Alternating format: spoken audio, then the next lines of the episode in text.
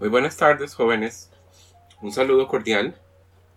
Este podcast pequeñito lo vamos a dedicar a revisar algunos aspectos sobre la práctica del grabado en madera en Japón durante la época Meiji.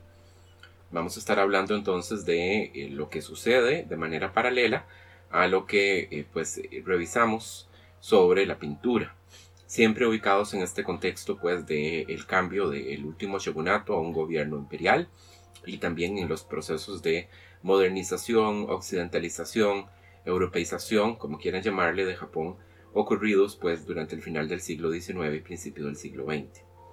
Vamos a comenzar entonces con una reflexión a modo de introducción y luego vamos a hablar de las dos figuras que son consideradas como tal vez las más importantes de este pequeño periodo, el periodo Meiji, a nivel pues de la práctica del grabado. Con la muerte de Hiroshige en 1858, el último de los grandes maestros de ukiyo-e dejaba la escena del grabado japonés, quedando el futuro de esta en la incertidumbre.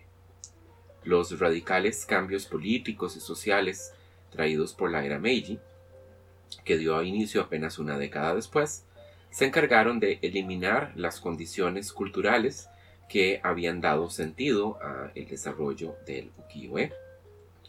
En particular, las viejas clases sociales habían sido eliminadas, nuevos códigos morales se proclamaban en la era de la occidentalización, y fueron también introducidas nuevas tecnologías que podían hacer accesible el consumo de imágenes a las masas, de otro modo que no fuera el grabado, evidentemente.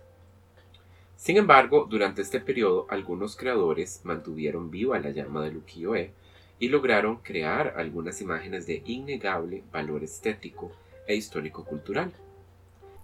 No obstante, para hacer su obra atractiva a un público distinto, inmerso en una era de vertiginoso cambio cultural y modernización forzada, debieron de adoptar un estilo que fuera igualmente moderno, con una muy considerable influencia del arte europeo. Se manifestó un renovado interés por la perspectiva óptica y el manejo del escorzo. Por el claroscuro, la proyección de sombras, que van a tomar un papel más destacado. Todo esto ya lo habíamos visto manifestarse durante la época Edo en eh, escuelas de pintura como por ejemplo la escuela Shijo.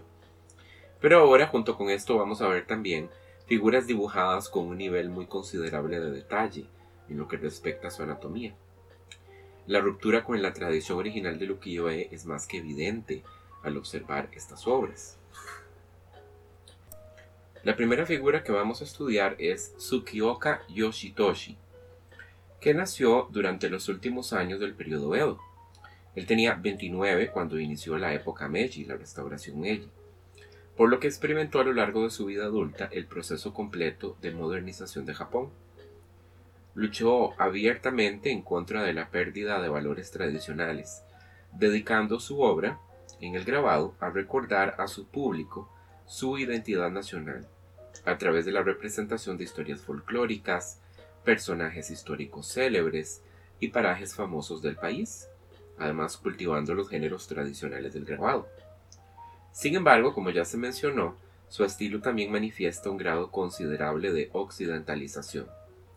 Es más naturalista que la generación anterior de grabadores de ukiyo-e sus personajes siguen siendo bastante inexpresivos y con rostros estereotipados, pero su lenguaje corporal es más sugestivo y comunica efectivamente a la audiencia sus acciones dentro de la narrativa.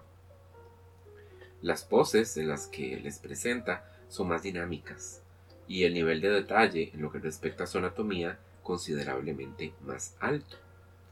Su kyoka era especialmente dado al uso del escorzo, presentando a sus figuras principales con la cabeza girada muchas veces, o las extremidades flexionadas, es decir, con, eh, digamos, figuras colocadas en posiciones, llamémosles, no tradicionales.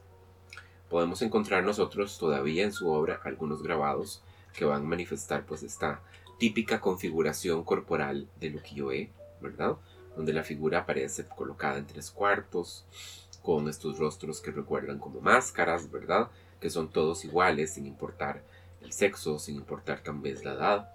Pero también vamos a encontrar algunas obras en donde eh, pues, eh, se nota un cambio decisivo en torno pues, a esas condiciones este, de representación y vemos rostros que son más occidentalizados en su concepción y como les mencioné pues poses que son diferentes, rompen con esta manera digamos tradicional de colocar los cuerpos en el ukiyo. Es muy importante pues que ustedes se remitan a el archivo que completa y acompaña este podcast para revisar los ejemplos específicos, donde van a poder ver pues ilustraciones que explican eh, también lo que estoy diciendo. La vida de eh, Yoshitoshi estuvo marcada por la tragedia. Fue hijo de un rico chonin que había comprado el estatus de samurái durante los últimos años del Bakufu Tokugawa. Su madrastra lo malquería, por lo que siendo un niño fue cedido a un tío sin hijos, que se encargó de criarlo. Cuando tenía 11 años, él fue ingresado al estudio de un artista del ukiyo-e, quien lo formó en el campo del grabado de madera y también le introdujo al arte de tradición occidental. Eh, sufrió de depresión crónica a lo largo de su vida. En 1871 inició un episodio severo y prolongado que le va a llevar a la pobreza. Vivía con quien era su mujer en aquella época en las peores condiciones. Se vieron obligados a vender su ropa y sus posesiones para sostenerse e incluso quemar las tablas del suelo de su casa para calentarse en el invierno. Hacia 1874 retomó su labor artística y comenzó a recibir encargos, con lo que mejoró su situación económica. Con el dinero que ahorró pudo comprar una casa en el centro de Tokio y casarse con la que en ese entonces era su amante. No fue un hombre muy mujeriego, pero sí tuvo, digamos, varias amantes a lo largo de su vida. Durante la década de los 80, me refiero a 1880, obviamente, fue contratado por un periódico para hacer ilustraciones y con ello obtuvo una estable fuente de ingresos. Sin embargo, al iniciar la década de los 90, de nuevo 1890, comenzó a sufrir demencia y aunque fue ingresado a diversos hospitales psiquiátricos, nunca llegó a recuperarse. Murió a los 53 años de una hemorragia cerebral cuando se encontraba trabajando en una de las series de grabado que le va a dar más éxito y que vamos pues a mencionar más adelante, que fue por supuesto publicada de manera póstuma. La obra de Yoshitoshi se caracteriza por un marcado interés por la violencia y el terror. Sin embargo, fue un artista muy polifacético y versátil, que trabajó en casi todos los géneros que eran populares en ese tiempo. Estampas de bellezas, retratos de actores de kabuki, paisajes, retratos de guerreros famosos, y en el tema pues de la violencia, eh, lo que se llamaban en aquella época pues escenas de crimen, ¿verdad? Eh, imágenes que retrataban crímenes famosos. Su época más prolífica es la década de los ochentas, en la que su estabilidad económica le permitió dedicarse de lleno a su trabajo, y sus temáticas se vuelven menos violentas. La que se considera con frecuencia su obra maestra es una serie que se titula Cien aspectos de la luna, publicada entre 1885 y 1891. El editor de él fue vendiendo pues, los grabados en tandas durante esos años, porque de 100, 100 imágenes es mucho para el público. Estas estampas muestran pues a un Yoshitoshi maduro y confiado en la calidad de su trabajo con escenas innovadoras y concepciones muy modernas de la composición. En forma similar a lo que hizo Hokusai con sus vistas del Fuji, la luna, que es el supuesto tema central de esta serie, se convierte en solo una excusa para que el artista explore toda suerte de intereses temáticos. Sobre esto quisiera pues leerles una pequeña cita de el prefacio de la publicación de 100 aspectos de la luna que se hizo en español, realizada por el profesor de la Universidad de Zaragoza, David Almazán Tomás.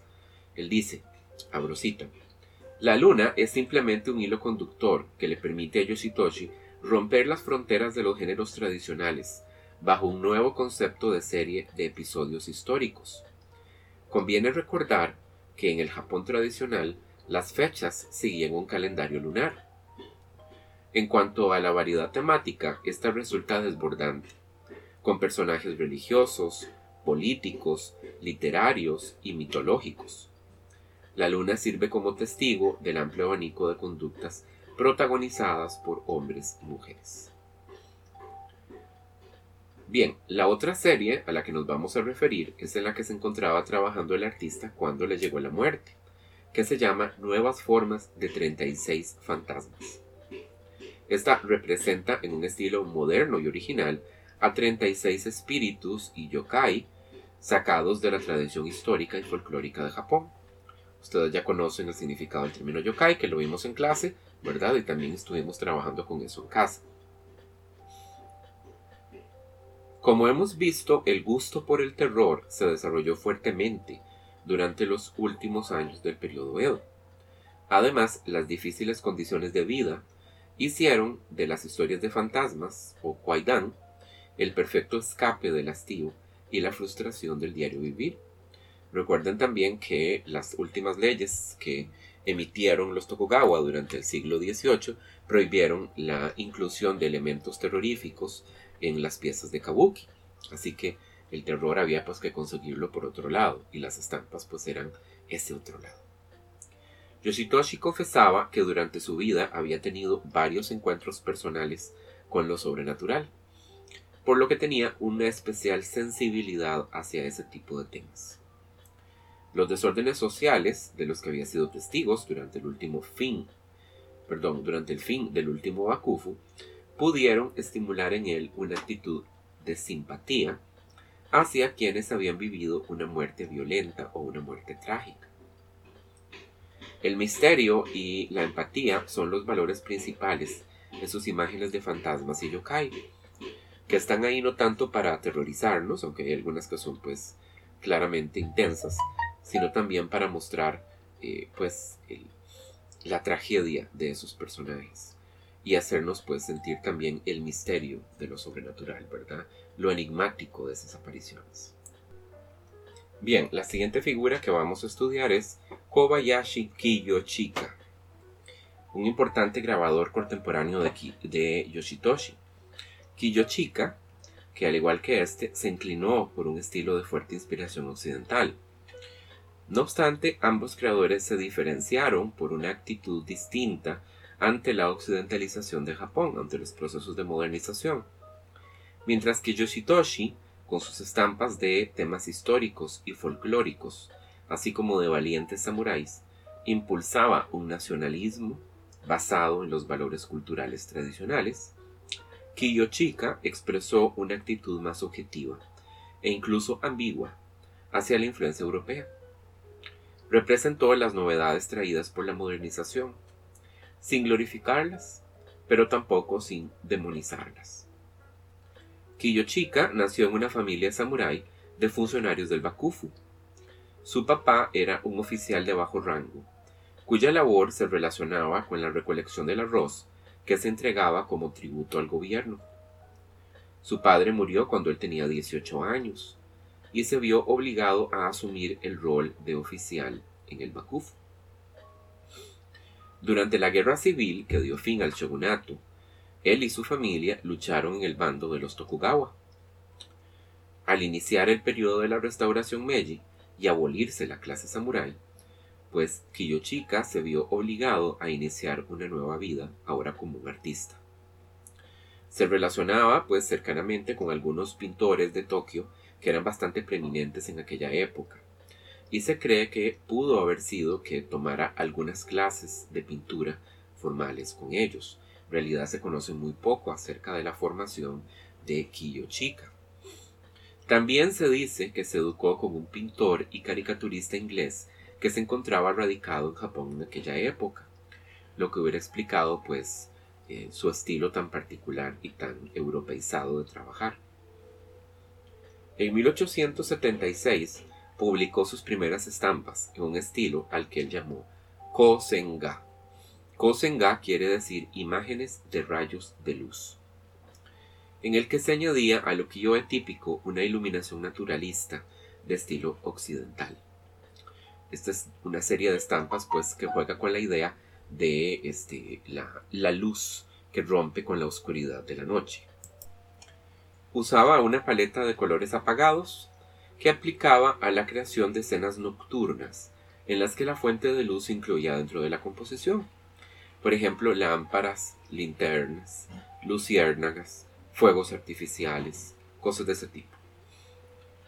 El aire sombrío de estas imágenes ha dado pie a algunas personas académicas a sugerir que reflejan una visión negativa de la modernización, aunque ésta nunca se expresa de manera directa en sus obras.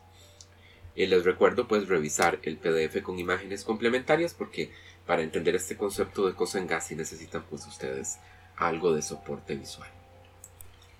Kiyoshika también adoptó la perspectiva óptica de estilo occidental y el modelado tridimensional de las formas por el claroscuro. Estos recursos los aplicó a sus grabados en un grado nunca antes visto en la historia del arte japonés. Sin embargo, sus encuadres fotográficos, que han sido también a veces mencionados como un rasgo occidental, pues eh, recuerdan el trabajo de maestros de ukiyo-e como Hiroshige, donde él colocaba figuras que se cortaban en los bordes de la composición. Así que habría pues que ser siempre cuidadosos y cuidadosas cuando estamos analizando este tipo de cosas. No solo el estilo de sus obras era occidentalizado, sino también sus temáticas porque Kiyoshika rompió con los géneros tradicionales, representando los ferrocarriles, los coches de caballo, las torres del reloj y los edificios de ladrillos rojos que habían sido introducidos a Japón durante la era Meiji, es decir, todas esas innovaciones que venían con la europeización del país. El carácter innovador y moderno de este estilo y de estas temáticas va a atraer el interés de las audiencias y le va a ganar fama. La demanda por sus estampas va a comenzar a declinar durante la década de los 80, 1880. Y por ello el artista se dedicó a realizar caricaturas y hacer ilustraciones para los periódicos. Eh, su obra como caricaturista pues es una obra muy importante, así como también como ilustrador. Si nosotros estuviésemos pues en otro tipo de curso, analizaríamos de lleno esa dimensión de la obra de Kiyoshika pero como lo que nos importa aquí es darnos una idea de qué pasó con el grabado en madera durante el periodo Meiji, pues yo no voy a abordar esos aspectos.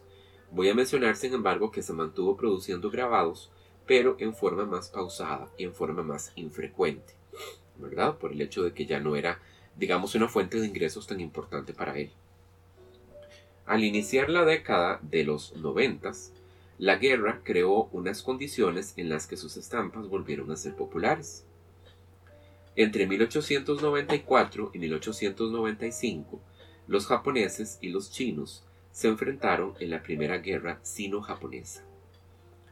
Él y otros artistas del periodo se dedicaron a convertir dibujos y fotografías realizadas en el lugar de los hechos en estampas, frecuentemente en formato de díptico y formato de tríptico, Ahora es muy importante que nosotros tengamos presente el hecho de que cuando ustedes vean eso en el archivo que les menciono, noten que este no es la misma concepción de tríptico que veíamos, por ejemplo, durante la época Edo en la obra de Tori Kiyonaga, porque las imágenes no funcionan de manera independiente. Es decir, para que la escena tenga sentido, nosotros tenemos que tener las tres estampas juntas. Así que esto se vendía, digamos, en tríos, ya no se vendía de manera independiente y se pedía pues que el cliente coleccionara las estampas. Sin embargo, al terminar la guerra, el interés de estas estampas con temática militar bajó considerablemente. La esposa de Kiyoshika abrió un negocio de abanicos y tarjetas postales para ayudarse a sostener la familia durante esos años. La guerra entre Japón y Rusia entre 1904 y 1905 ofreció otra oportunidad a estos artistas para la venta de estampas patrióticas, con escenas de las victorias en el campo de batalla. Pero el interés del público no fue el mismo, fue mucho menor, y la introducción de técnicas europeas que permitían la reproducción de fotografías tomadas directamente en el frente de batalla volvió necesaria la creación de grabados.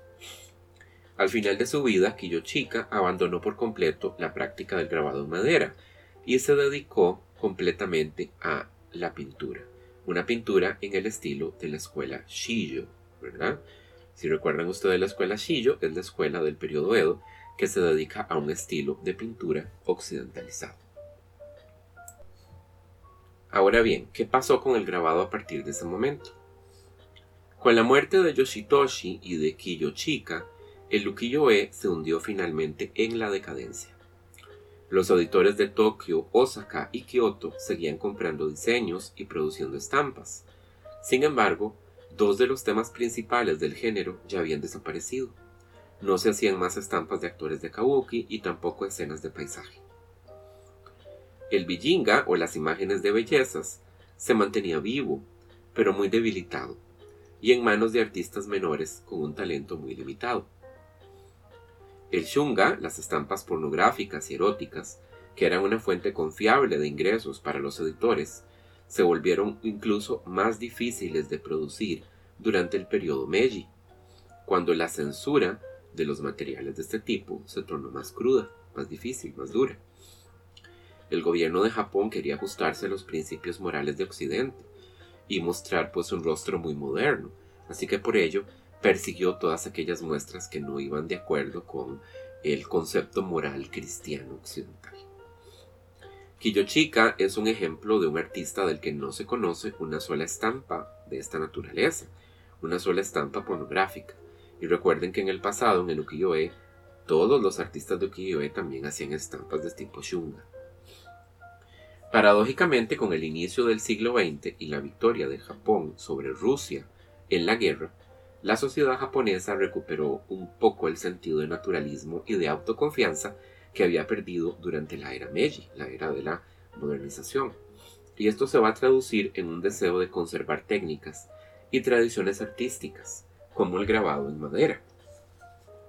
Es decir, el grabado kiyoe muere aquí durante la era Meiji pero la tradición de grabado japonés continúa. Va a tener pues un repunte importante a partir de 1915, pero eso pues ya se sale del periodo que hemos delimitado nosotros como objeto de estudio en el curso.